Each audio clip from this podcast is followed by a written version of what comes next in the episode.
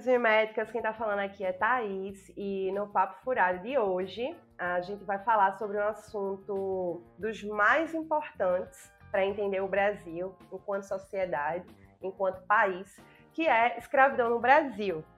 É, e para falar sobre esse assunto, eu trouxe um convidado mais que especial, que é Marcos Carvalho, é professor da Universidade Federal de Pernambuco, é historiador e pesquisador do tema da escravidão. É, e eu também não podia deixar de dar uma tietada aqui, porque Marx ele foi meu professor de Brasil Império lá na UFPE.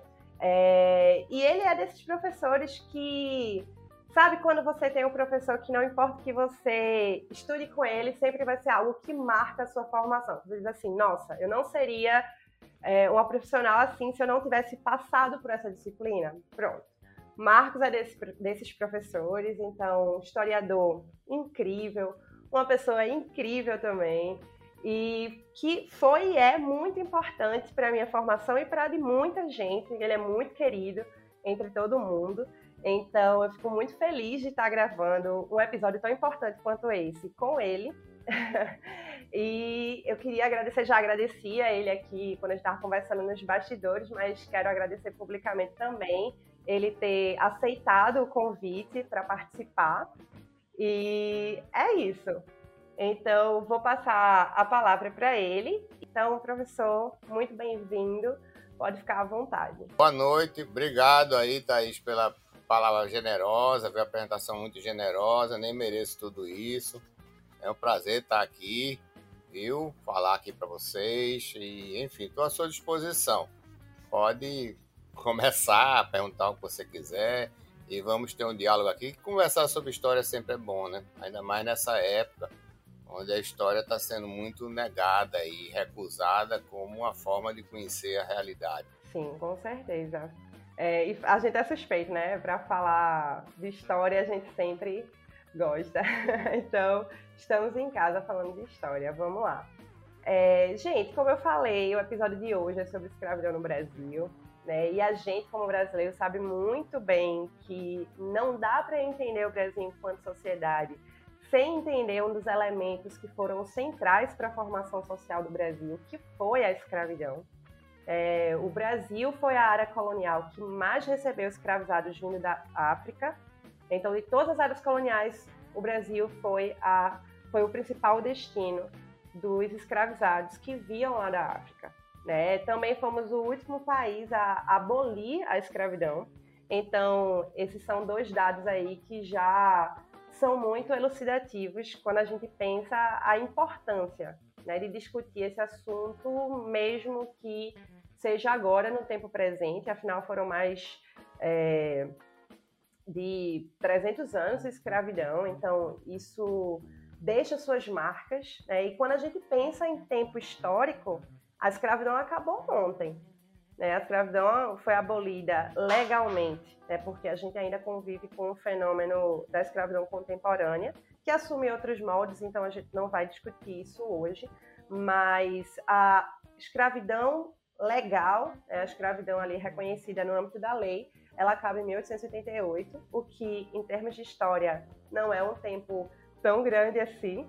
Né? Então, isso deixa suas marcas e foi um fenômeno central, como eu falei, na nossa formação enquanto sociedade, enquanto nação. É muito marcada a experiência escravista da gente uh, em todos os âmbitos, todos os âmbitos da vida no Brasil. E aí, falar de escravidão no Brasil é falar também de uma experiência escravista que foi estruturada em torno do comércio na sua forma moderna. Mas a gente também tem que lembrar que a modernidade ela não criou a escravidão. A escravidão já existia muito antes disso. Mas a modernidade ela criou novos sentidos, novas formas econômicas, novas formas ideológicas e sociais para a escravidão. Então, é mais do que pertinente a gente trazer esse conteúdo, esse tema. Não é à toa que é um dos assuntos mais estudados pela historiografia brasileira. Então, tem muita produção no campo da escravidão. Quando a gente fala uh, do campo da história, não é à toa. E aí, é, a gente tem que lembrar desse detalhe, né? A experiência escravista brasileira ela foi estruturada nos moldes da modernidade. Então, ela assume um outro caráter. E eu vou abrir, então, eu abri a fala para Marcos comentar mais um pouquinho sobre isso. Bem, é, Thaís, você meio que disse tudo, né? Não precisa nem falar. É... Thaís sempre foi muito inteligente, muito estudiosa, então é um prazer. Mas é isso mesmo. Você vê, quando o Philip Curtin ele publicou o primeiro censo realmente do que foi o tráfico atlântico de escravos, que foi um estudo historiográfico, ele foi atrás do que a literatura histórica dizia, ele chegou à conclusão naquela época, em 1969, que o, o Brasil tinha recebido aproximadamente 36% de todos os africanos que tinham vindo para as Américas.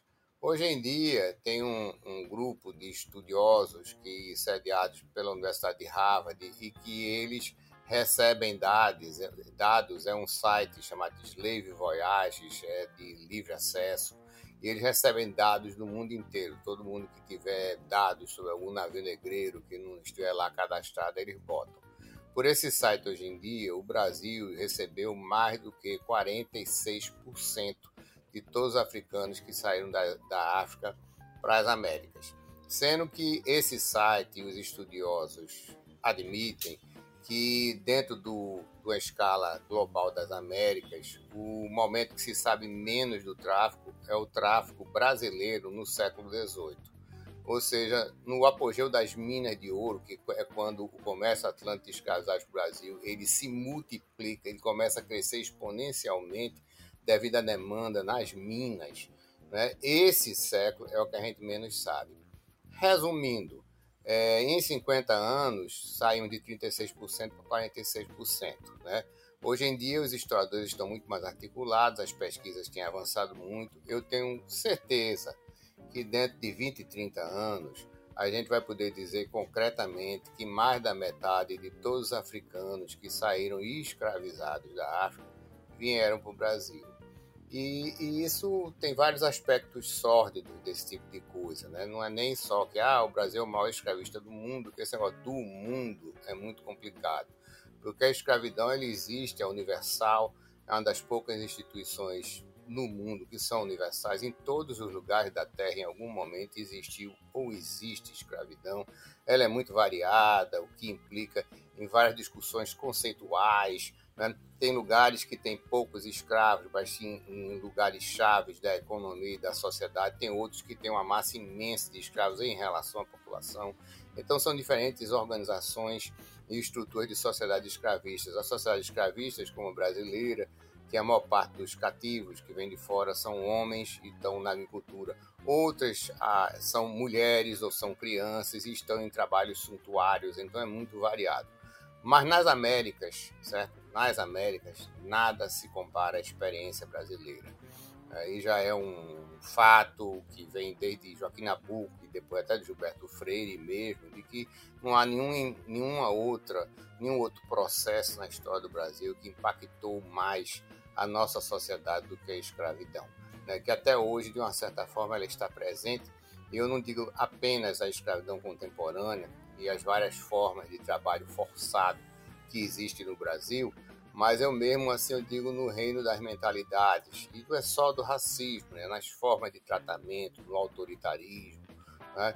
É, o, o, Brasil é um país em que às vezes a classe média brasileira, que descende de pequenos e médios proprietários de escravizados, viaja para o exterior e eu acho muito engraçado que chega assim em Nova York, nos Estados Unidos, com seus privilégios de pequenos proprietários de escravos, privilégios brancos, e volta dizendo que os americanos são muito chatos ou que os franceses em Paris trataram ele grosseiramente.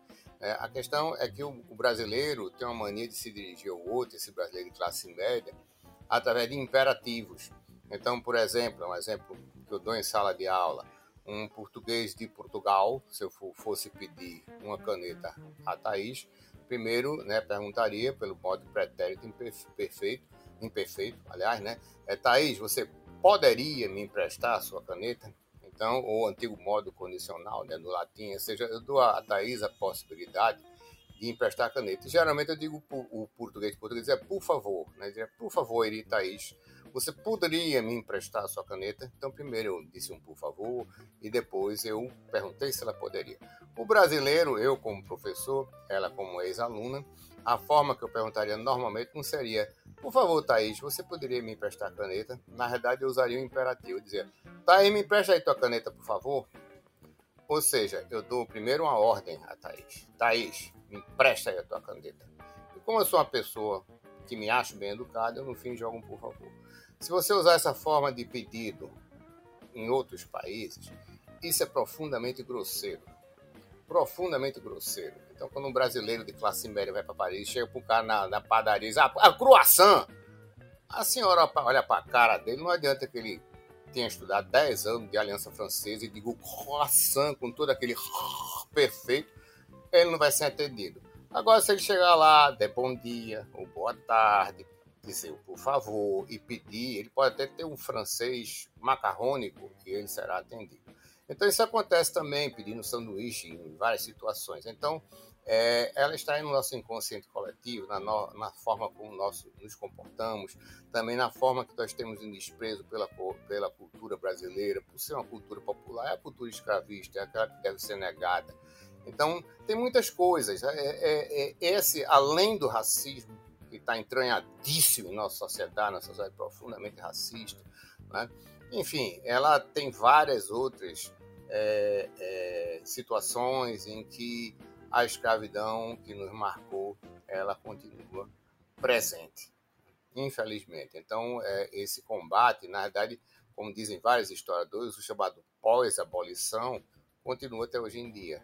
Exato. e também é, é interessante lembrar que essa forma de trabalho ela se estrutura não apenas aqui no Brasil, né, mas onde existiu esse sistema escravista na forma moderna, mas particularmente aqui no Brasil, a forma que se encontrou para disciplinar esse trabalho, para controlar esse trabalho, foi a violência, né? Então, assim, e, e o professor pode falar disso muito melhor do que eu, mas existem vários relatos, vários, várias fontes que mostram que até estrangeiros que chegavam aqui no Brasil, religiosos que chegavam aqui no Brasil, eles se espantavam com o tamanho da violência dos senhores aqui, né? Então, assim, não estamos falando de pessoas que eram contra a escravidão, eram pessoas que justificavam e praticavam a, a escravização, mas que, ao chegar aqui, se admiravam com o grau de violência que era utilizado pelos senhores para controlar esses trabalhadores. Né? Então, Exatamente. o Brasil ele foi literalmente forjado na base da violência. Né? Não é à toa que a gente não é à toa que a gente Exatamente, é um país que tortura mais é, hoje. É, esse é um dado que eu acho muito emblemático para explicar o Brasil. A gente tortura mais presos hoje do que torturamos na ditadura militar brasileira. Né? E não dá para pensar isso sem pensar a, a, herança da violência escravista. Não, sem nenhuma dúvida. Inclusive você, é, isso é uma coisa engraçada, né? Que às vezes eu vejo assim, a pessoa diz, não, o Brasil hoje em dia tem muita criança de rua. Aí eu fico calado, né? Mas a realidade é que, por exemplo, assim, no século XIX, os historiadores têm percebido, e são estudos diversos de gente do tráfico, navios negreiros ingleses, franceses, brasileiros, no século XIX, há um enorme influxo de criancinhas pequenininhas nos navios negreiros, principalmente os navios negreiros que vêm do Congo e Angola, a ponto que há várias situações em que a maior parte da carga humana é composta de criancinhas pequenas. Por isso, inclusive, se fala daquele negócio do, de ter tanta gente no navio negreiro. Aí você olha o espaço de um navio negreiro é para caber 300 pessoas. Se você socar muito apertado, cabe 400. E o navio negreiro é com 600, 700. É um problema da física. É, se tiver um espaço três adultos, você pode socar muito apertado um quarto adulto, mas você não pode botar seis adultos. Né? Mas você pode botar seis criancinhas, sim. Né? Então, é, nos navios negreiros desembarcavam multidões de criancinhas pequenas. Então, criancinhas pequenas mesmo, menos, menos de 10 anos de idade. Então, essa nossa violência, e esse nosso descaso com a infância, o outro descuidado, aquela criancinha ali catando lixo, isso vem da época da escravidão. Fora os castigos corporais, a violência naturalizada. Então, quando a polícia sobe no morro e sai metralhando, desculpe, é terrível dizer isso, mas isso no Brasil é absolutamente normal. Né? Isso é o que é esperado deste país, né? que não fez a transição para a tentativa de pós-abolição, lidando com a questão da violência, como você está dizendo, Thaís, porque é uma violência dirigida, é uma violência contra esse outro escravizado, é uma violência que é considerada como justificada de várias maneiras, né? e que é continuada e que é continuada. A gente não fez essa transição. Né? E o, o, Brasil, inclusive, é muito interessante. Você vê a estrutura urbana das cidades brasileiras, cidades normais, pode ser Recife, pode ser as outras. Você vê os prédios construídos hoje em dia nas cidades brasileiras. São os verdadeiros castelos. Eles têm muros altíssimos, eles têm geralmente duas seções de guarita. É? Eles são realmente castelos medievais modernos né, onde você exclui as pessoas de fora, e sem falar de Alphaville, de coisa assim. Então, mas é toda a nossa estrutura arquitetônica, é, ela lembra os castelos medievais, com uma, onde você tem primeiro um fosso, né, depois você tem uma muralha, depois uma segunda muralha, é a mesma coisa, tem um microfonezinho, tem um, uma parte interna, uma segunda parte, muros altíssimos, muitas vezes, conforme o luxo do prédio, vai ter segurança até armado, várias câmaras, é como se fossem sentinelas, aqueles câmaras são apenas sentinelas eletrônicos. Então, nós temos aí toda uma estrutura para realmente excluir, e isso é um problema que o Brasil não tentou resolver. Né? Não houve, nós passamos por várias situações e não parece que a gente não consegue resolver ou não quer encarar. Isso também incomoda isso incomoda é, é, brasileiro, né? Porque a gente fica assim se sentindo mal, mas assim a gente não faz nada para resolver isso. Né? E continua havendo tortura, nunca deixou de haver tortura, né? A ditadura militar ela foi mais violenta porque a tortura se espalhou e virou uma política de Estado, né? Mas ela nunca deixou de existir em cima do prisioneiro pobre, da pessoa do excluído, né, e da violência que continua e tem uma ligação lá para fora. E para mim o maior exemplo é esse, é da criancinha. É, nós ah, tem muita criança de rua, isso é uma coisa. Não, isso, meu amigo, vinha no navio negreiro. Lotado de criancinhas pequenas, arrancadas de suas comunidades. Chegava aqui aquele menininho Kikongo, né, falando né, um, um alguma língua, né, é, alguma língua africana e você mudar o nome dele para, sei lá, qualquer nome cristão, né? E pronto, acabou-se esse menino e daí em diante ia ser criado com aquele nome cristão, como escravizado, ia ter que aprender na porrada a falar alguma língua, uma língua portuguesa. Enfim, então isso é como foi a verdadeira história do Brasil e que a gente não tentou resolver. Quando todo mundo sabe hoje em dia que o nosso é, primeiro grande golpe militar, que foi a proclamação da República, eu não estou aqui defendendo a monarquia. A nossa monarquia foi sórdida e escravista. Nunca se deve esquecer que a lei antitráfico de 1850, a lei do Levante Livre e a própria lei áurea são apenas leis, são leis comuns, é, legislação comum, lei comum, são reformas constitucionais. Ou seja, se Pedro I, Pedro II quisessem realmente abolir a escravidão, teriam feito antes. Porque bastaria uma maioria simples no Congresso, a gente sabe que o imperador sempre ganhava as eleições, porque ele nomeava todo o poder judiciário, ele nomeava todos os presidentes da província, ele podia dissolver a Câmara e convocar outras eleições, ganhar as eleições do ministério que ele nomeou porque ele distribuiu dinheiro. Então, tanto Pedro I como Pedro II podiam ter abolido a escravidão. Então, não é que era. É, não era abolição, não tinha nada disso. Acontece que o movimento abolicionista ele saiu do controle desses abolicionistas que só queriam até aí se tornou um grande movimento popular em favor até da reforma agrária. É, a favor da reforma agrária, exatamente, né, a favor de dar terra a esses ex-escravizados, até mesmo que já havia experiência. Governos como o Paulista estavam dando muita terra a imigrantes brancos europeus. Então, por que não dar aos ex-escravizados alguma coisa? E nesse meio tinha até liberais conservadores, monarquistas, como é o próprio Joaquim Nabuco, que defendia essa proposta e vários outros. Então se reuniu os militares né, que estavam muito empoderados devido à vitória na Guerra do Paraguai, né, quando o Brasil destruiu o país vizinho, junto com grandes é, cafeicultores e defensores de uma indenização pela abolição, e deram um golpe de Estado e proclamaram a República. Né?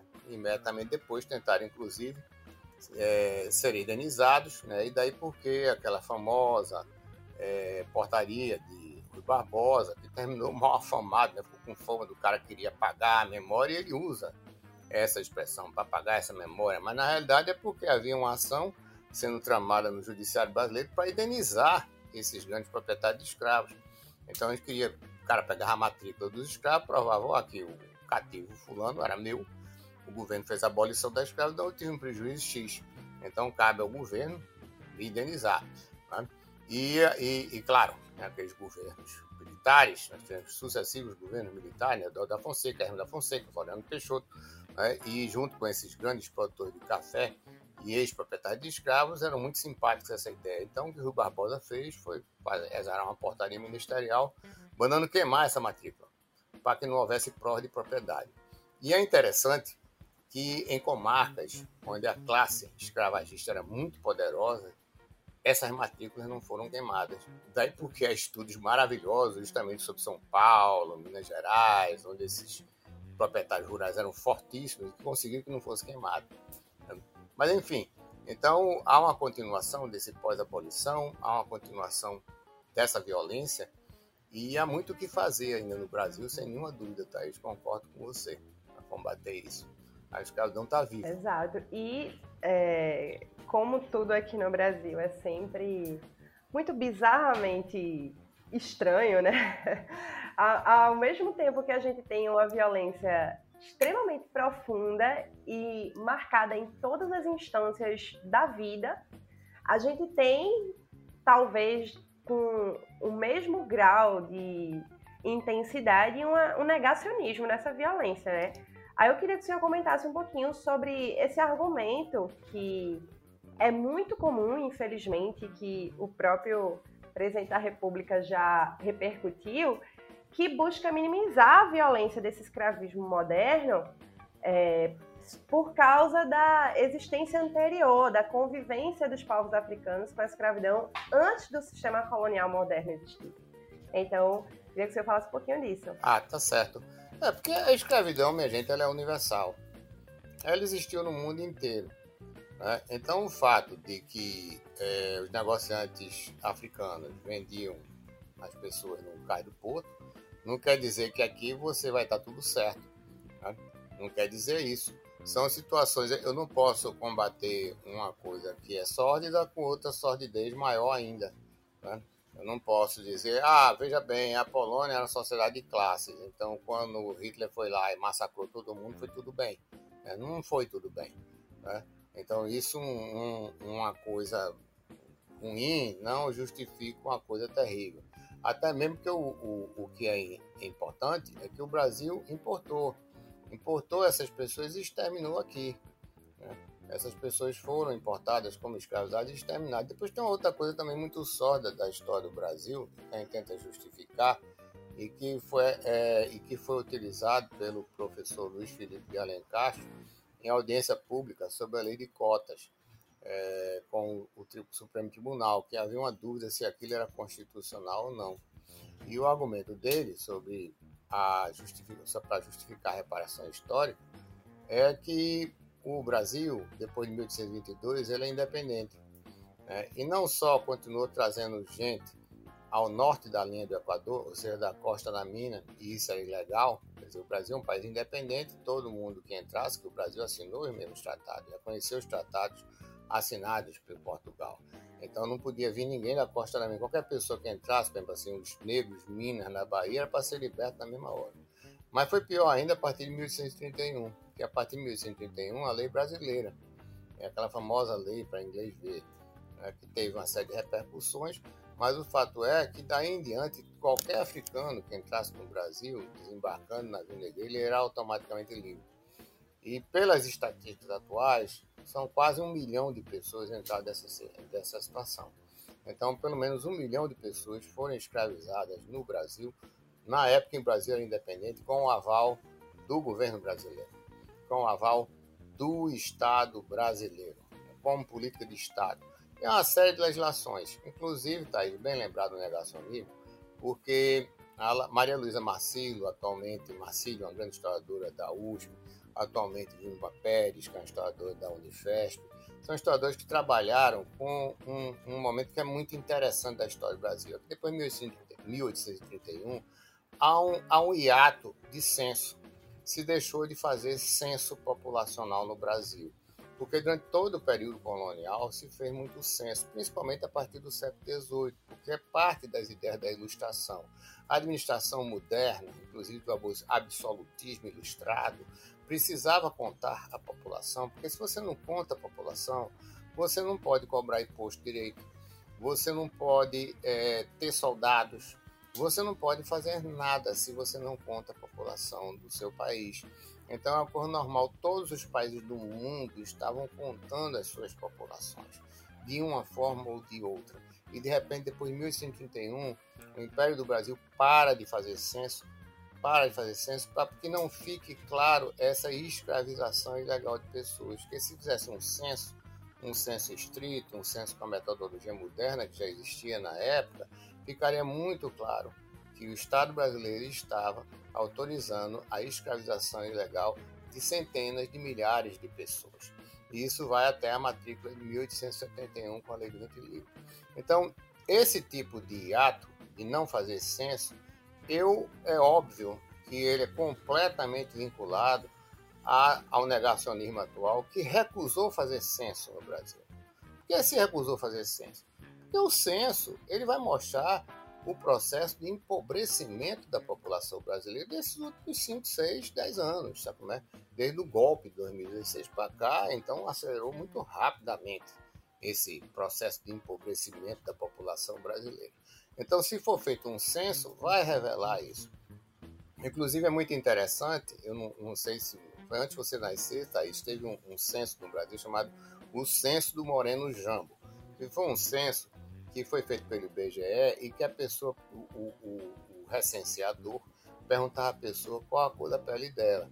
E era a realidade social da pessoa. Então a pessoa dizia qual é a sua cor. Por isso que ficou conhecido como o censo do moreno jambo, porque tinha várias cores: moreno jambo, moreninho claro, moreninho chocolate, isso, aquilo. Pois bem, o, o corpo técnico do IBGE, por sua vez, é um corpo técnico muito sofisticado, sempre foi está sendo desmanchado, foi destruído completamente pelo governo negacionista, mas era um corpo muito é, é, sofisticado. Ele então resolveu, naquela época, isso muito antes de lei de cotas, né?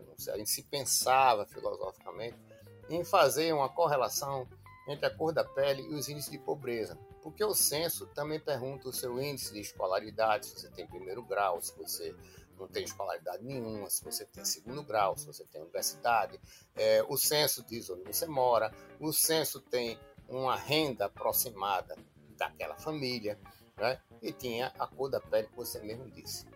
Naquela época, o IBGE fez estudos que eu, eu não achei mais esses estudos no site do IBGE, mas eu assisti apresentações desses estudos e que mostrava que havia uma correlação direta entre a tonalidade da cor da pele e a riqueza da pessoa. Quando a pessoa dizia eu sou branco, né, era educação universitária, morando num bairro bom, é, renda mais alta, né? Claro que há exceção, branco pobre. E quando a pessoa dizia sou, sou negro ou preto, né? Baixa escolaridade, morando em bairro ruim, né? pessoas mais pobres. Ou seja, e o, e, e o índice de, de variação era zero. Então, se você fizesse uma cota para negros, você estava automaticamente fazendo uma cota social. Isso já foi dito por aquele censo, um censo muito antigo. E os demais censos também fizeram isso com menos detalhe, porque esse tinha 150 e tantas categorias. Né? Então, esse provava mesmo.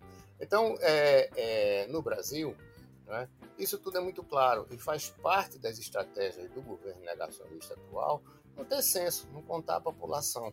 Então, há uma linha de continuidade também nesse tipo de coisa. É, quanto a, a, negar a violência da escravidão e a sua realidade, isso já é muito antigo. Toda classe dominante né, tem que se auto-justificar. Isso o Antônio Gramsci já dizia, né, chama de hegemonia. Hegemonia é quando você conversa, convence uma pessoa em condição subalterna que a, a forma de dominação menos ruim que pode existir é aquela a qual ela está submetida.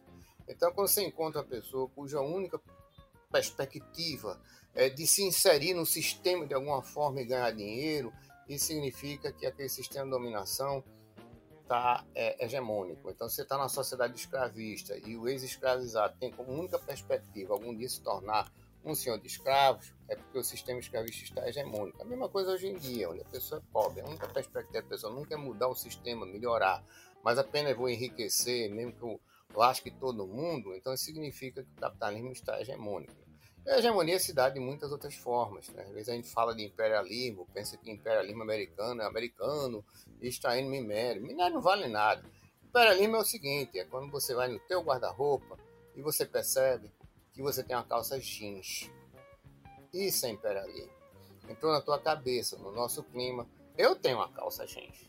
Você tem uma calça jeans, você tem certas situações. Então são coisas muito mais profundas que fazem parte dessa dominação. Então toda classe dominante tem que se auto-justificar. Então faz parte de autojustificação justificar a escravidão. Né? Justificar a escravidão. É, a frase mais racista, escravista, que existe, né, que eu conheço, é daquele Johnny Calhoun, um político defensor da escravidão nos Estados Unidos, em que ele dizia, ao defender a escravidão, que era um direito inalienável do negro ser escravo, porque ele ia ser bem tratado.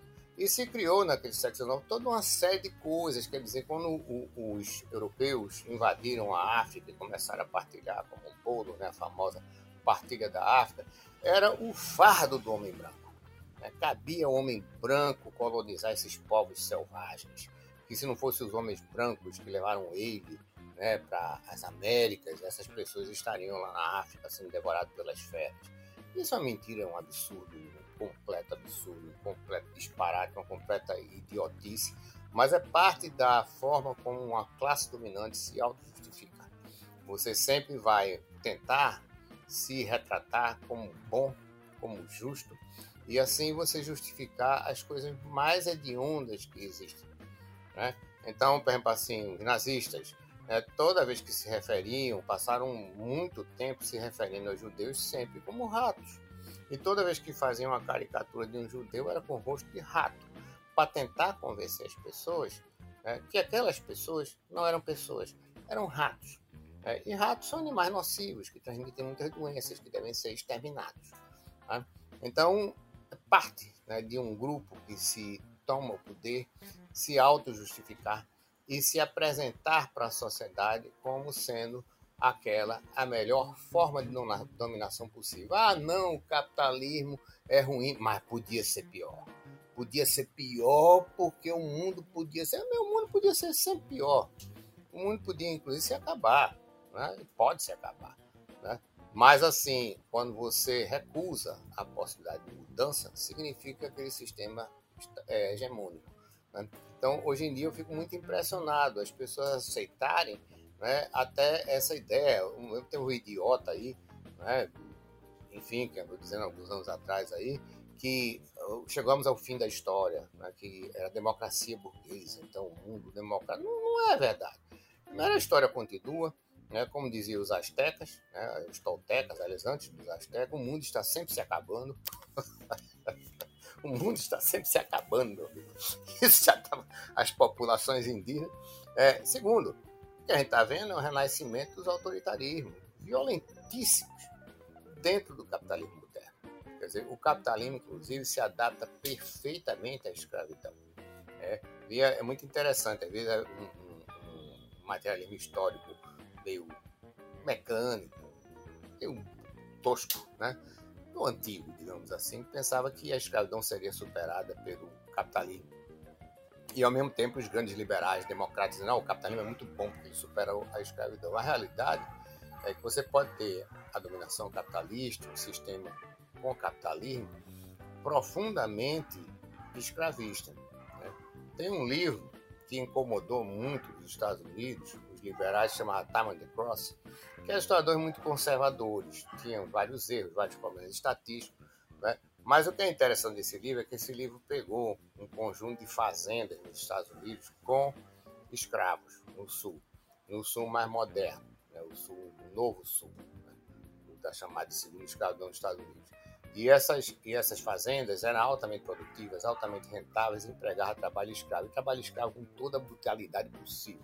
Isso é estados onde era ilegal alforriar um, escravo. Quer dizer, a pessoa nascia e morria escravizada. E quando eventualmente se conseguia isso através de artifícios jurídicos extremamente complexos, essas pessoas não podiam ter propriedade territorial durante várias gerações. Então, você, seu bisavô fosse negro, você não podia ser dono de terra, você não podia ter nem uma casinha na cidade. Isso repercute até o século XX. Pois bem, em algumas dessas fazendas eram altamente produtivas, tinham uma rentabilidade maior do que fazendas no norte dos Estados Unidos com trabalho livre. Esse livro incomodou muito, porque esse livro provou que era perfeitamente possível você ter um, um capitalismo agrário, capitalismo mesmo, com a melhor tecnologia da época, com alta rentabilidade e com trabalho escravo, meu. E com trabalho escravo. Quer dizer, não tem esse negócio que o capitalismo necessariamente liberta, não. Então, a luta contra a escravidão no mundo contemporâneo é uma luta que permanece até hoje em dia. Permanece até hoje em dia. Fora vários lugares que são, às vezes, elevados como excelentes, que são economias escravistas, como Dubai, por exemplo. Dubai é um país onde a classe trabalhadora, né, você tem uma nobreza ali de 500 mil pessoas extremamente ricas, é a mesma coisa dos Emirados Árabes, Arábia Saudita, né? É, e você tem os, os demais são trabalhadores endividados. São pessoas que entram para trabalhar lá e têm seu passaporte apreendido. E cumpre um determinado tempo, e depois desse tempo, e paga para viver lá, porque é um sistema como se fosse de barracão, né? Então você vai pagando pela sua comida, vai pagando pelo seu aluguel, e depois de um certo número de anos se faz uma conta. Se você tiver alguma coisa a receber, você recebe e aí você pode sair depois daquele número de anos do seu contrato. Mas se você estiver devendo mais do que você tem, você fica preso. Então são populações que têm centenas de milhares, talvez milhões de pessoas escravizadas. A maior economia talvez escravista no mundo hoje em dia, não sei se é, mas a Arábia Saudita, se for a maior, pelo menos dentro de, de é, escravidão dentro do capitalismo e com alta tecnologia, seria países como a Arábia Saudita, o Emirados Árabes, que recentemente foi visitado pelo nosso presidente da República, Dubai. Né? São países que empregam escravidão por dívidas. Né? As pessoas não, não têm a liberdade de chegar, não pagar, porque não existe exatamente um sistema judiciário. Né? Você tem um emir, um sultão, um rei, que é o dono do Poder Judiciário. Né? E também de todos os bancos e de todas as. Então não existe esse negócio assim, ah, não, eu vou me demitir. Né? Tem um jogador brasileiro, não me lembro quem foi, não sei qual deles foi, mas é uma história que é conhecida na época, saiu de que o cara foi jogar num desses países aí do Oriente Médio, né, que são monarquias, né, e ele levou um cheiro, não recebeu nada. Né? Então a luta contra a escravidão ela continua até a contemporaneidade. Até mesmo porque a forma como o mundo moderno tem de manipular o trabalhador para ele trabalhar cada vez mais, faz parte dela todas essas ideias, tipo assim, enquanto os outros dormem, você trabalha, você viver para trabalhar, né? você que só trabalha, só trabalha, só trabalha, aquilo é bem visto. Né? Não há mais nenhum é, nenhum charme, as pessoas não aceitam o ócio criativo como uma coisa positiva. As pessoas não aceitam a pessoa que se diverte e tenta levar uma vida é, sem ambições, grandes ambições financeiras, é, é conhecido como preguiçoso. Né? Isso no Brasil é muito forte. Eu, me incomoda muito, Thaís. Eu sempre disse isso em sala de aula também, que é parte do, acho, do nosso passado escravista o Brasil, no Brasil ser um país onde você chamar a pessoa de esforçado é ofensivo. Se você pensar direitinho, um dos maiores elogios que você pode fazer a uma pessoa é ela ser esforçada. Bicho, isso é o maior elogio no meio de trabalho. Ah, inteligente? Como inteligente? Você é inteligente como? Um cara vai me dar um murro na minha cara, aí eu tenho inteligência cerebral de me abaixar e o murro dele passa? Ou eu sou capaz de multiplicar rapidamente 712 por 99? ou eu falo sete línguas, né? ou eu, eu sei lá, o, o que é que você chama de inteligência? Você resolve problemas, ou você é capaz de pescar realmente muito bem o seu peixe, ou você é um cara que trabalha numa máquina, numa... o que é, que é ser inteligente? É um professor que dá uma bola. Então, inteligência não quer dizer nada, meu amigo. O que vale é ser esforçado. Mas num país escravista, né, o esforço é mal visto. Esforço é coisa de escravo. O que é bonito é você ser inteligente, ou seja, você não você ser não trabalhar, não é? E ter uma inspiração em conseguir as coisas. Só que no mundo do capitalismo atual, eles estão querendo que as pessoas sejam cada vez mais esforçadas. Quer dizer, é uma, é uma, é uma forma ideológica de escravizar você. Quando se inventou a luz elétrica, se dizia que ela veio para libertar as pessoas, porque você teria luz elétrica. Não, ela fez você trabalhar à noite.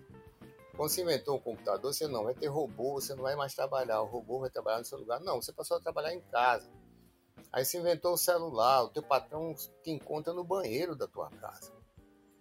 Então, quer dizer, é toda uma série de mecanismos né, que estão querendo que você faça curso dormindo, quer dizer, você dormindo, escutando coisa. Então, isso é para transformar as pessoas numa máquina, quer dizer, são maneiras modernas de escravização no, em um dos sentidos da palavra. Veja bem, eu não estou igualando essa palavra a um cortador de canas levando chicotada, amarrado num tronco no Brasil do século XIX. Porque a escravidão, estrito senso, significa que uma pessoa não é dono do seu próprio corpo. É isso que quer dizer. Então tem uma pessoa que é dono do outro corpo. O que eu quero dizer é esse aspecto da, da escravidão, que é a desumanização da pessoa. Então, todo o sistema capitalista moderno, ele busca, no fundo, a escravização das pessoas. Ele desumanizar você. Se tornar realmente apenas uma grande, marca de, uma grande máquina de trabalho. Uma grande máquina de trabalho. Então, isso permanece, tá? isso permanece, se reproduz, e é muito terrível como a gente às vezes nem percebe isso que está nos cercando. Perfeita a resposta do senhor, professor. É, e, e você falou uma coisa muito importante, né? Que é essa relação do capitalismo com formas de trabalho compulsório. Né? Porque, e a gente estava conversando sobre isso aqui nos bastidores antes de começar a gravar, uh, a gente tem um, uma falsa ideia, um senso comum que é muito forte que é aquela ideia de que ah, o escravismo ele representa aquilo que há de mais atrasado. Então, o fim da escravidão significa a consolidação do capitalismo, que vem sempre para melhorar. Né? Então, o capitalismo ele vai acabar com a escravização, porque essa é uma forma arcaica de trabalho. O capitalismo não. O capitalismo é o que há de mais moderno, é o que há de mais avançado. E essa é uma falsa ideia. Primeiro, porque, como a gente já vem falando aqui, o capitalismo convive muito perfeitamente bem com formas contemporâneas de escravização. Né? Então, qualquer estudo superficial de trabalho escravo contemporâneo ele mostra que há uma relação muito forte entre formas muito modernas de produção e formas muito arcaicas de trabalho compulsório porque eles vão em algumas áreas do, onde o capital chega, eles vão servir como um mecanismo para aumentar a produtividade aumentar a margem de lucro. É, e também porque a gente não pode achar que é só a escravidão contemporânea que está relacionada ao capitalismo, mas a própria escravização, é, na sua forma colonial e imperial, também contribuíram para a formação do capitalismo. Então não é à toa que o auge da escravização ela vai se dar ali no Brasil é, entre o século, na passagem do século XVIII para o XIX. Essa é a época também em que a Revolução Industrial ela está se espalhando, ela está se consolidando. É, eu sempre digo também em sala de aula, professor, que a Revolução Industrial inglesa ela só existiu porque o sistema colonial escravista existiu antes. É, a Revolução Industrial só tem condições de acontecer da forma que aconteceu porque existia ali um, um, um monopólio colonial inglês em vastas regiões, é um, uma forma de trabalho nessas regiões que possibilitavam formas de acúmulo de capital muito robustas, Né? E você vai ter também esse trabalho escravo contribuindo para que a Inglaterra e também outras potências acumulassem aí o, o acesso à matéria-prima quase preço de custo. E essas são condições, são algumas, obviamente existem muitas outras, mas são algumas das condições que foram indispensáveis para que a revolução industrial ela acontecesse na Inglaterra e depois em outros locais. Então, a escravização, na sua forma colonial, pensando no sistema colonial moderno, foi uma condição econômica para a consolidação do capitalismo. É, e a escravização brasileira inseria os proprietários brasileiros nas redes econômicas internacionais em uma posição muito vantajosa. É, tanto é que, que Marcos mencionou a lei de 1831, a lei antitráfico de 1830, 1831, e, e, tem uma coisa interessante que, inclusive, professor, foi na disciplina do senhor que eu tive acesso a essa informação. A gente sempre fala da lei de 1831 como se ela tivesse é, sido apenas uma lei para inglês ver, mas no início, né, nos quatro primeiros anos em que a lei foi vigente, ela teve bons resultados. O tráfico de escravizados, de fato, começou a atingir os menores níveis dentro dos dados que se tinham. Mas as novas demandas econômicas internacionais vão levar ao descumprimento sistemático dessa lei. Né, que é exatamente quando a demanda por açúcar está aumentando, porque rolou a, a, revolução do Haiti, então essa, esse mercado, o, o Haiti era um, uma área produtora de açúcar muito importante, então o, Brasil vai tentar aí, é, ganhar essa área, essa fatia do mercado açucareiro que é que é aberta com o tempo de crise que o Haiti vai viver após a, a revolução, e a demanda por café. Então, internacionalmente, essas demandas econômicas vão fazer com que a lei antitráfico ela seja sistematicamente é, descumprida, levando inclusive a disputas internas entre a elite política brasileira, né? porque é outra coisa interessante de falar, né? existia parcelas da elite política brasileira que eram a favor da abolição, por entender que o Brasil ele precisava de formas mais modernas de produção. E, mas também é dentro dessas disputas internas à classe dominante que também aparecem para a gente as formas de aparelhamento do Estado e de manipulação da lei pelos grandes proprietários de terra, né? Os grandes proprietários de terra e de escravizados, porque uma coisa está muito intrinsecamente ligada à outra. Então, a, a, esses debates eles mostravam que, inclusive, a, a gente viu durante a disciplina de Brasil Império que esses proprietários que queriam, que pressionavam o Estado pela continuidade da escravização, eles inclusive chegavam a dizer publicamente que eles não iriam cumprir aquela lei. Então, existiu até um, um jornal, professor, que a gente trabalhou lá no artigo, né, que toda vez o professor ele passa um artigo para a gente discutir como parte da nota da disciplina. E no artigo que eu peguei, eu lembro muito claramente disso, porque foi uma informação que eu não conhecia antes da disciplina. Foi exatamente o uso de veículos da imprensa por essa parcela de proprietários que vão pressionar o Estado pela continuidade da escravização, que, onde eles colocavam as posições nesses jornais e em um de, uma dessas publicações eles dizem, ó, é, o Estado ou ele libera ou a gente vai é, continuar descumprindo a lei e não vamos cumprir, vai ter uma rebelião. Eu lembro que há até uma ameaça, assim, não é tão explícita, mas há uma ameaça e isso mostra pra gente o como não é de hoje que a política ela parece que é bastante determinada pelos interesses econômicos desses grupos. É, então, essas disputas entre a classe dominante também demonstraram, quando eu estava estudando isso na época, essas formas de aparelhamento do Estado.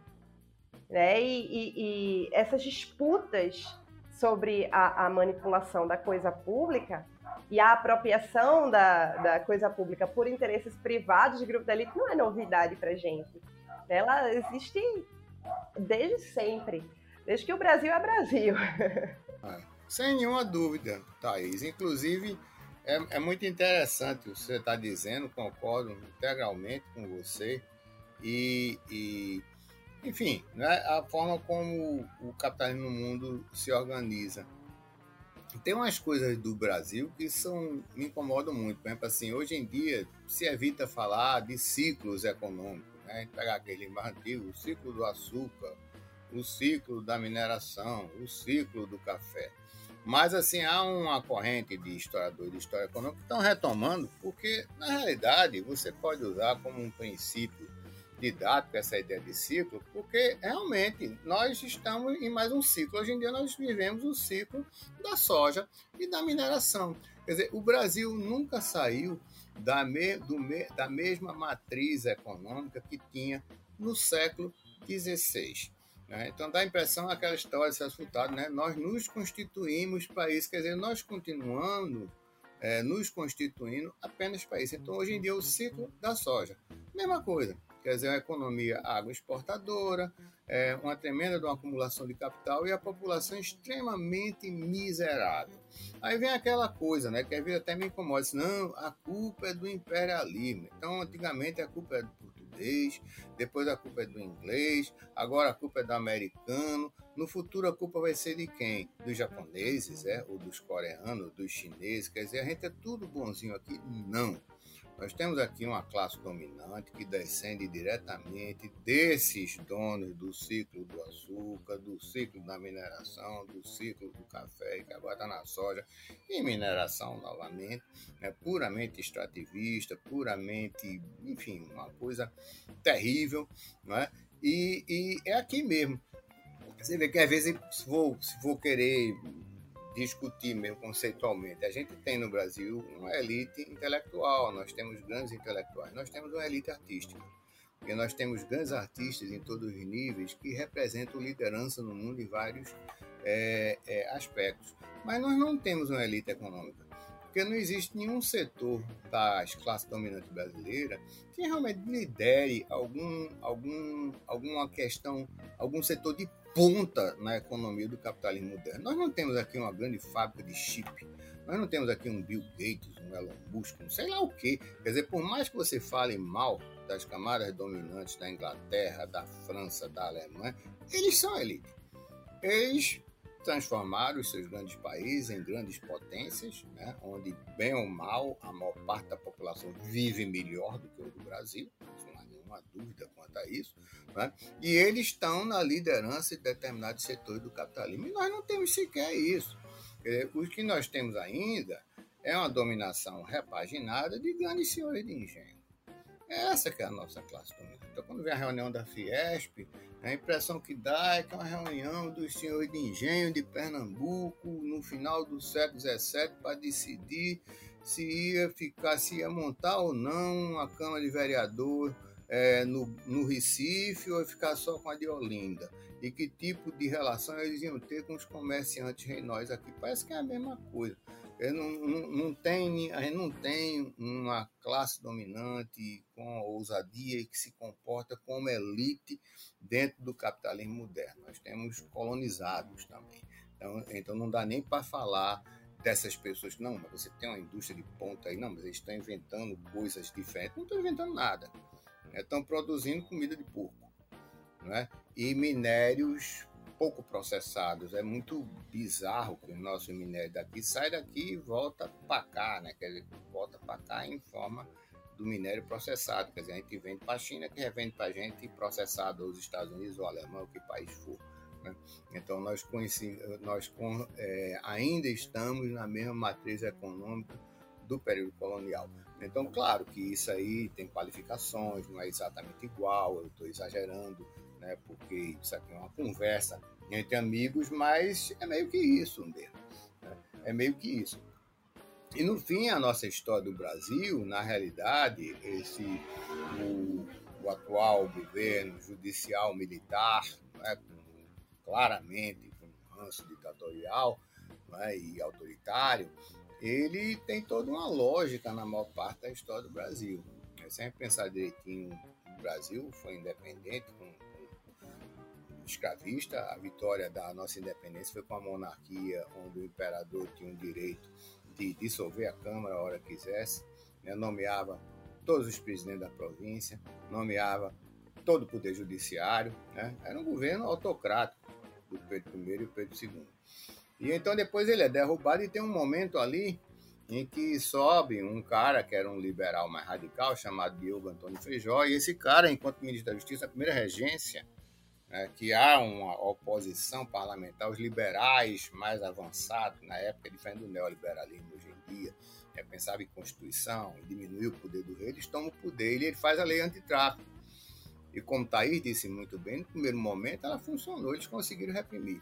Depois tem a eleição para regência única, ele se candidata como sendo o cara que seria hoje em dia da esquerda. Só que não tinha segundo turno. E o Partido Conservador estava tão forte, tão forte, que lança vários candidatos. E aí o Feijó, com mais ou menos um terço do voto, se torna regente.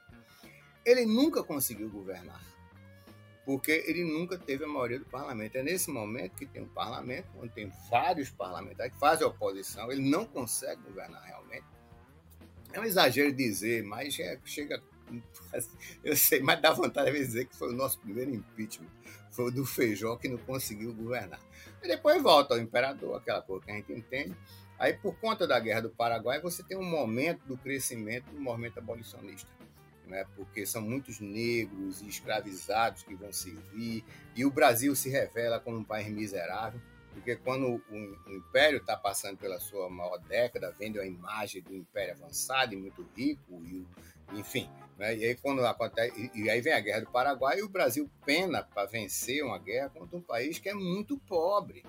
Né? Era um país pequeno, com, com uma esquadra, tem um exércitozinho, mas é um país pobre. A economia basicamente é de erva mate. Né? E o Brasil é o maior império das Américas, uma população imensamente maior do que a do Paraguai, e pena naquela guerra. Então, o Brasil se revelou ali como um país subdesenvolvido, miserável, e aí o movimento abolicionista decola. E você tem toda uma série de mudanças, mas ele é parado na proclamação da República, ele é parado, primeiro ele é freado na Lei Pente Livre, depois ele é parado com a proclamação da República. Você tem aquele momento ali de Getúlio, que fez algum, que um grande flerte com o fascismo explicitamente, mas que ao mesmo tempo tem uma política nacionalista. Depois, não é à toa que, por conta dessa política nacionalista, quando ele cai, vem um general, né, o Dutra, eleito, mas é um general. Depois, quando o Getúlio volta, é um Getúlio diferente, é um Getúlio nacionalista. E aí deu no que deu, né? no suicídio, porque ia ter um golpe contra ele. Aí vem o Juscelino, que é um governo conservador, mas progressista, tinha um projeto do Brasil de industrialização, umas coisas deu certo, outras deu errado, mas era uma tentativa de fazer alguma coisa. Houve três tentativas de golpe militar contra Juscelino. Três. Né? E depois veio Jânio, que é um governo da direita, sempre como todo governo de ultradireita, prometendo combater a corrupção e era corruptíssimo. No que ele cai, vem o João Goulart, que tenta fazer reforma de base. E nada de comunista, a gente sabe, o governo é, mas queria fazer uma reforma agrária, melhorar um pouco. É como se fosse hoje em dia o Bolsa Família do governo Lula, né, os programas sociais de inclusão do governo Lula e Dilma. É como se fosse esse tipo de coisa. É, programas sociais social-democratas, não tem nada de, de comunista aqui. Foi derrubado. Né? Então, e depois você tem esse momento recente, né, do governo do PT. Quer dizer, a história do Brasil, você tem lampejos, lampejos, em que governos que têm algum interesse em alguma mudança social mínima né, conseguem subir ao poder. Mas são lampejos. A maior parte da história do Brasil é de governos muito autoritários, como a República. Nós voltamos à República Velha, né? Depois da proclamação da República. São sucessivos governos militares, né? é, violentíssimos, economia totalmente liberal, deu em alta inflação, processos imensos de imiseração da população urbana, né? tremenda miséria. Né? As pessoas não tinham nenhum direito civil, nada é feito hoje em dia. Né? Hoje em dia, as pessoas, nós perdemos todos os direitos trabalhistas e previdenciários conquistados de Getúlio até ontem. Foram perdidos de 2016 para cá. Todos esses direitos. Então, é, nós, a população brasileira, se ela quiser viver um pouco melhor, ela vai ter que lutar muito para reconquistar direitos que são comuns em países de capitalismo avançado. Eu não estou falando em país socialista, país de capitalismo avançado, país normal. Né? País... Porque a coisa aqui está muito difícil. Muito difícil. E, e é quase como se fosse uma continuidade. Eu sou muito impressionado, Thaís, com o fato do Brasil, a nossa matriz, ser a mesma do século XVI. Agronegócio e mineração. O Brasil não deu nenhum salto sequer dentro do capitalismo. Eu não estou falando com outro sistema, eu estou falando dentro do capitalismo. Nós não temos sequer uma, um setor da classe dominante dinâmico, né? que revolucionou os meios de produção, que trouxe uma outra. É, Bill Gates. Bill Gates mudou a minha vida pessoal. Estou aqui com um computador na minha frente. Então, gosto, não gosto, seja, não seja, essa tecnologia são industriais e tecnologia que inventa. O nosso não tem nada.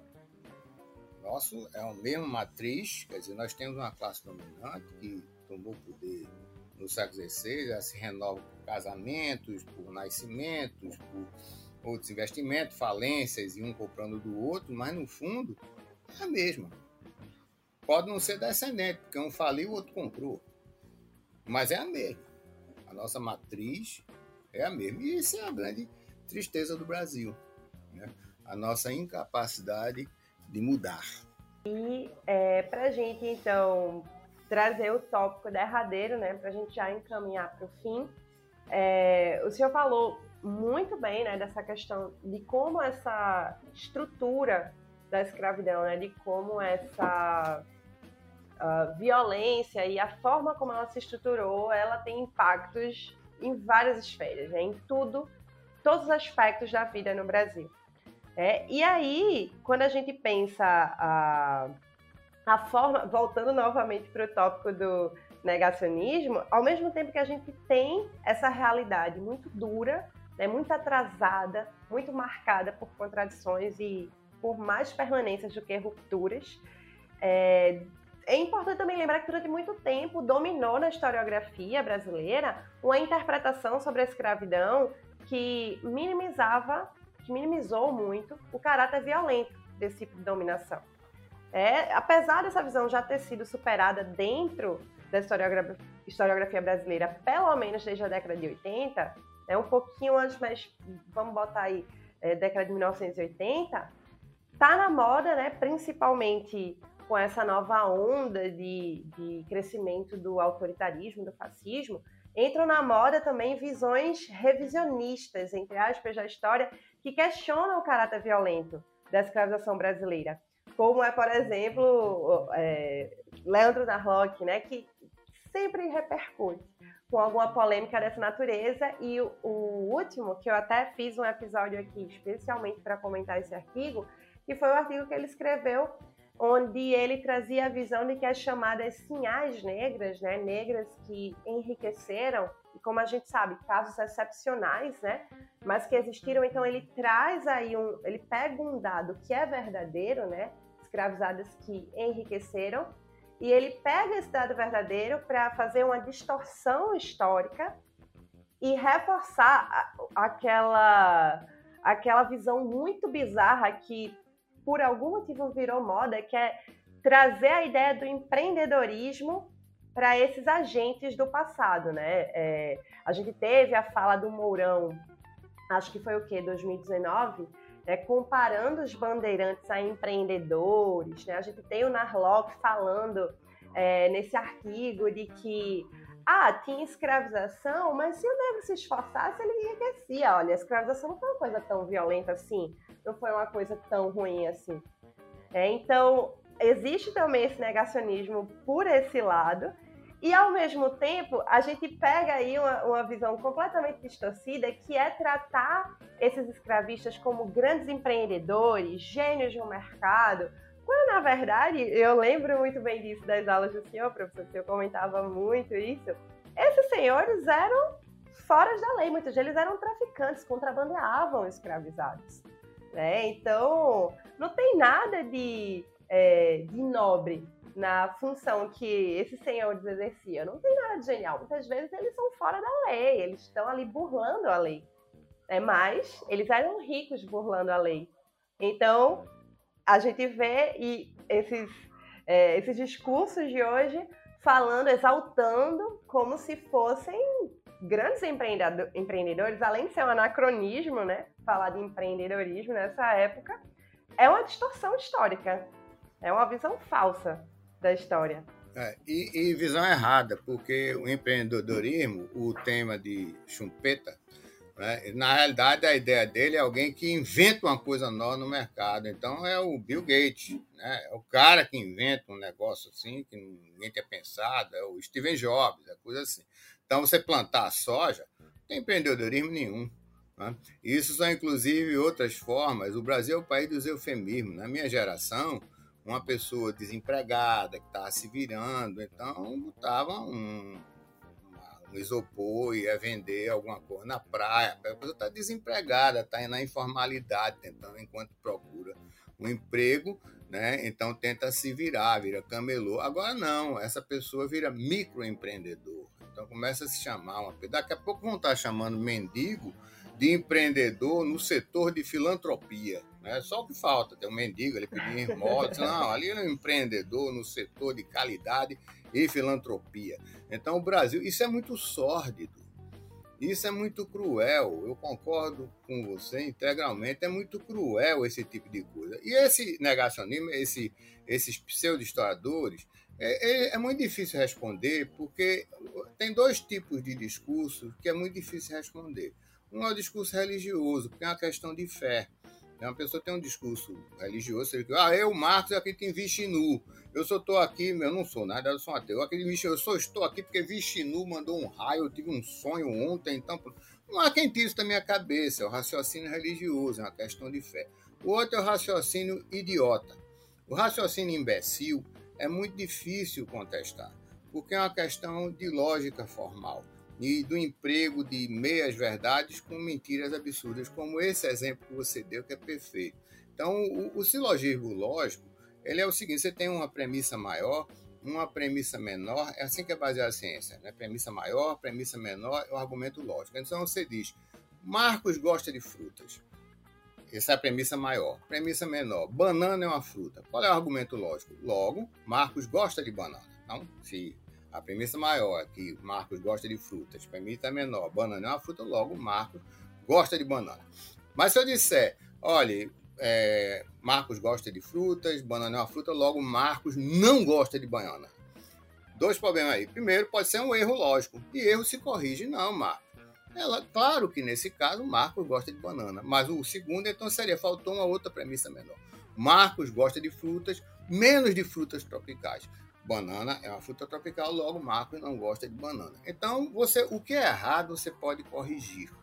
O problema, que é o exemplo que você deu, é o raciocínio imbecil, é o raciocínio sublógico. É o cara que diz: Marcos gosta de frutas, banana é uma fruta, logo pneu é feito de borracha. De fato, pneu é feito de borracha, mas não tem nenhuma lógica pneu ser feito de borracha pelo fato de Marcos gostar de fruta e banana ser uma fruta. Então, ele, é, esses argumentos imbecis, do cara pega assim, ah, tem uma negra que enriqueceu? Tem, e que é dono de escravo. Claro, a pessoa tenta se inserir. Então, quando você encontra no atual mundo capitalista uma pessoa que sai da miséria e se torna rica, isso não significa dizer, pô, o capitalismo é uma maravilha. Não significa dizer que o capitalismo tornou-se hegemônico e a única pessoa, da, a única maneira da pessoa sobreviver no capitalismo bem é se tornando capitalista. Então, esse é o anseio da pessoa. Então, dentro de uma sociedade escravista, se você quer ascender economicamente, você tem que ser dono de escravo. Então, isso, na realidade, é aquela ex-escravidade que conseguiu. Isso não quer dizer que escravidão seja linda. Da mesma forma, se o cara trabalha que nem um cachorro a vida inteira, no fim da vida ele tem um bom padrão de vida, né? Isso foi um sacrifício enorme e é uma pessoa entre milhões. Quantas pessoas realmente no capitalismo conseguem sair do nada e enriquecer? Pouquíssimos. Tem, tem sim. Geralmente no meio artístico, futebol, né? eventualmente ganhar na loto, mas dentro do capitalismo mesmo, quer dizer, a pessoa batalhando, nada, é muito pouca gente. Então você não pode usar o ponto fora da curva para você justificar toda a coisa. Além do que, nós temos também um problema civilizatório. Quer dizer, a humanidade tem que decidir se nós seremos é, primatas brigando com outros, sem querer ofender o macaco, né? porque os primatas são melhores do que nós, né? mas assim, os selvagens, assim, um matando o outro, uma coisa terrível, sabe como é? Uma guerra assim, ou se nós vamos ser melhores, né? melhores. Então eu podia dizer assim, não, peraí, o que fez Júlio César popular é porque Júlio César foi ali na Galha, é, escravizou pencas de pessoas, de repente desembarcou, chegou lá em Roma com, com 50 mil escravos. Aí aquele sapateiro ali em Roma, que via lascado, ele é mulher na batalha retada, de repente ele foi no mercado e comprou dois garotinhos e duas garotinhas para trabalhar para ele. A vida desse cara melhorou mil vezes. Né? Isso numa época, que é o que o capitalismo moderno tenta, tenta dizer, os negacionistas e os fascistas, é que o outro é sempre o um inimigo. Nessa época, o outro era o inimigo. Então, você romano, você ser escravizado. Você... E a mesma coisa do outro lado. No mundo inteiro era assim. O estrangeiro era escravizável. O estrangeiro era escravizável. O mundo de hoje em dia, ou a gente caminha para ser uma coisa mais ecumênica, né? uma mandade, um certo sentimento de irmandade, a mandade de um ajudar o outro, então, meu amigo, vai ser o quê? Uma guerra completa. É um engolindo o outro, um destruindo. Então, qualquer outra pessoa fora da minha casa é meu inimigo, eu estou aqui para matar ele, botar uma corda no pescoço e escravizar. É isso que a humanidade vai caminhando porque parece que é essa proposta política fascista que está no Brasil hoje em dia. Quer dizer, o outro é para ser escravizado. Se não é você, é para ser escravizado. Isso não pode. Né? É uma questão de marco civilizatório. Tem coisas que são inaceitáveis. A polícia não pode descer na favela e sair metralhando todo mundo. Ah, não, porque eu achei que era bandido. Quer dizer, então que a polícia tem poder legislativo, porque não existe pena de morte, ela pode legislar e dizer que tem. Ela pode ser poder judiciário, ou seja, julgar que é, aqueles são pessoas que merecem a pena de morte, então julgar. E, por fim, poder executivo, é isso que a polícia no Brasil é: legislativo, judiciário e executivo. Dizer, você não pode ter isso. Então não interessa. Entende? São marcos civilizatórios. Você tem que usar máscara. Não é por você, é pelo outro. Eu não sei se eu estou doente. Então, vou sair agora para reunião de condomínio, eu tenho me cuidado mil vezes, mas quando eu uso uma máscara, eu estou protegendo o meu vizinho. Não é só eu, eu estou protegendo ele e eu tô, tenho que pensar nele sim. Então, ou a humanidade parte para pensar de uma forma mais ecumênica, ou ela vai se acabar. Tá? Em guerra, em destruição, além da destruição da natureza, dos recursos, tudo, que aí, tudo isso que a gente está vendo. Né? Então é uma opção muito simples, sabe, Thaís? É, é, são questões civilizatórias. Há questões que não tem nada a ver com socialismo, com, nada. Civilizatória. A humanidade vai ser melhor ou não. Né? Então nós vamos partir para um completo, para pré-história. Reino do mais forte. É isso? Nós vamos ser todos hominídeos lutando pela sobrevivência né? organizados em clãs, um devorando até os outros, literalmente. Né? É isso que a gente vai, ou a gente vai pensar uma coisa maior? Então é esse que é o dilema. Então é inaceitável essas soluções fascistas. As soluções fascistas eu considero inaceitável por uma questão de sobrevivência da humanidade. Né? Sobrevivência da humanidade. Inclusive é muito interessante, sabe, Thaís, que o fascismo não combina com o outro.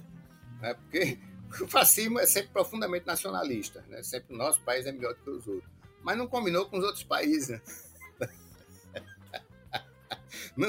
então, todo país acha que é melhor do que o outro. Por isso que é engraçado o fascista brasileiro. O fascista brasileiro chega no estado e pensa que vai ser, rapaz, a única coisa que o fascista americano não quer é conviver com o brasileiro. Porque para ele o brasileiro é uma raça inferior. Então o brasileiro fascistinha viaja para Estados Unidos feliz que sobe ou para a França né, para partir de força novética, sempre 20%, ou para a Alemanha, crente que vai ser acolhido pelos fascistas daquele país. Não vai. Não vai. Lá ele é visto como sub-raça, como inferior. É para ser colonizado. Aliás, está no Mein Kampf de Adolf Hitler, que a América Latina é para ser colonizada. A América Latina é para ser colonizada, porque aqui é uma sub-raça, é uma raça inferior. É para ser colonizada pelos povos superiores. Então, é essa a opção. Então é terrível, é, é, é, inaceitável esse fascismo e é muito difícil, Thaís, a gente discutir com um argumento imbecil. O argumento imbecil, você tem toda uma ciência dizendo da importância da vacina. Não, a vacina não serve não, transmite AIDS. Como é que você vai discutir isso? O argumento imbecil, ele é muito difícil de ser discutido. Porque o imbecil, você, ó, isso é imbecil, e, e você se cala. Argumento imbecil é argumento imbecil. Não é errado, é imbecil. É errado, você corrige, sabe como é? Exato. O argumento embasado, ele está partindo da realidade. Então você é. pode partir da não, realidade. E o errado, você corrige.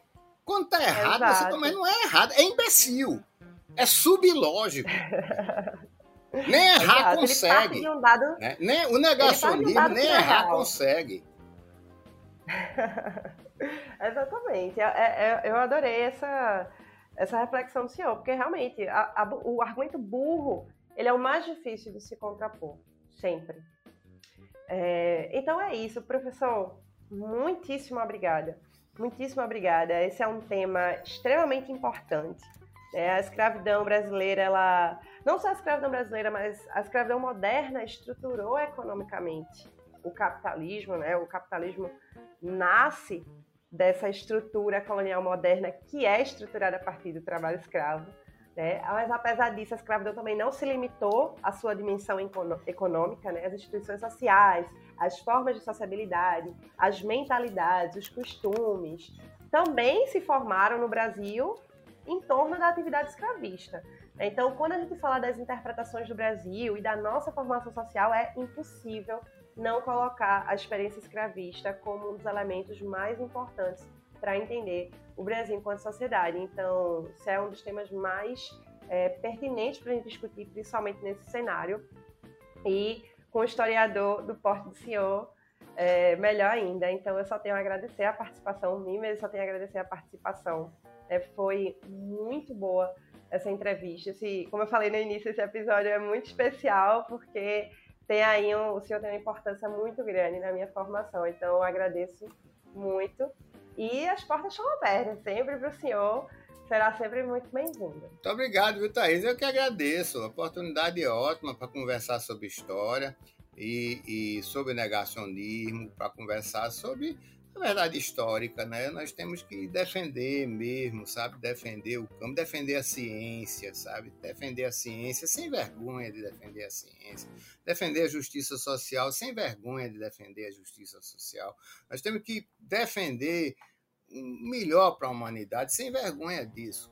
Sabe? Sem vergonha disso, acabar com esse negócio de, de enfim, a, a imbecilidade ela está muito forte no Brasil Está muito forte. E, enfim, temos que combater. Minha gente, vamos combater a imbecilidade, vamos combater a violência. Isso Thaís falou é muito importante. Nós não podemos naturalizar a violência, porque eu tenho, não, vamos naturalizar o ser humano na pré-história, um devorava o outro, então vamos praticar canibalismo.